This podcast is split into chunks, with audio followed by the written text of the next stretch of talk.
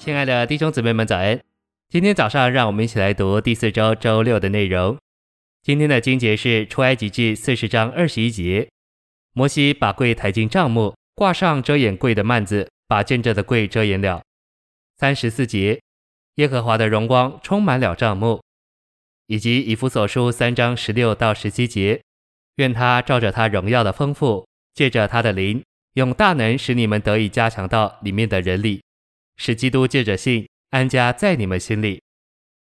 诚心喂养，帐幕连同约柜的历史，乃是教会历史的预表，完全描绘出教会从开始到如今的过程和光景。这历史主要的有五方面：起初，帐幕中有约柜，帐幕是神的居所，与约柜乃是一。这预表教会的第一个时期。教会是基督的彰显，基督是教会的内容。在五旬节那天，基督是约柜，教会是账目，那是绝对正常的情形。信息选读：因着神百姓的失败，约柜就被掳去，约柜和账目分开，账目成为空的。这描绘基督徒的失败，使教会失去基督的实际和同在。这是第二方面。作为内容的基督与教会分开，教会成为空的器皿。只有外面的彰显，没有里面的实际。甚至在今天，许多所谓的基督教会乃是空的帐幕，没有基督在其中做实际。旧约预表的第三种光景是没有帐目的约柜。约柜和帐幕分开，首先在亚比拿达家中二十年，后来在俄别以东的家中三个月。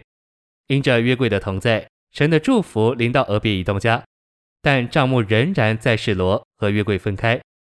这第三种光景好多了，但还是不正常。教会历史给我们看见，从第二世纪到现在，有许多人像俄别以东，在他们个人的生活中有基督的实际和同在，约柜与他们同在，但这是不正常的光景。第四种位置是约柜在不正确、不合适的帐幕中。大卫王在西安预备了一个帐幕帐篷，但不是照着神在山上启示的样式。这帐篷是照着大卫的意见直搭的。教会历史中满了这样的事，许多忠信的基督徒的确有约柜，仅仅有基督。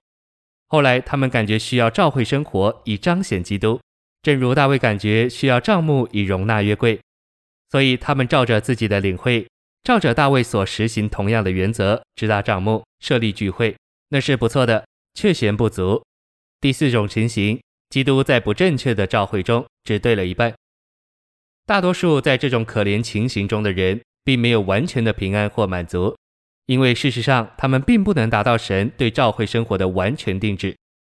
第五种情形是约柜同着正确的扩大又扩增的帐幕，乃是在这样的光景里，就是在基督同着彰显他自己的正确召会中，你感觉到完全在家安息了。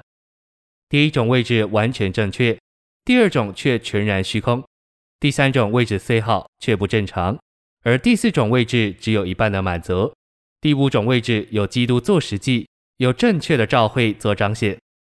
我信在这末后的日子，主不仅要恢复原初正常的情形，更要扩大教会生活，使教会生活更扎实。我们赞美他。谢谢您的收听，愿主与你同在，我们下周再见。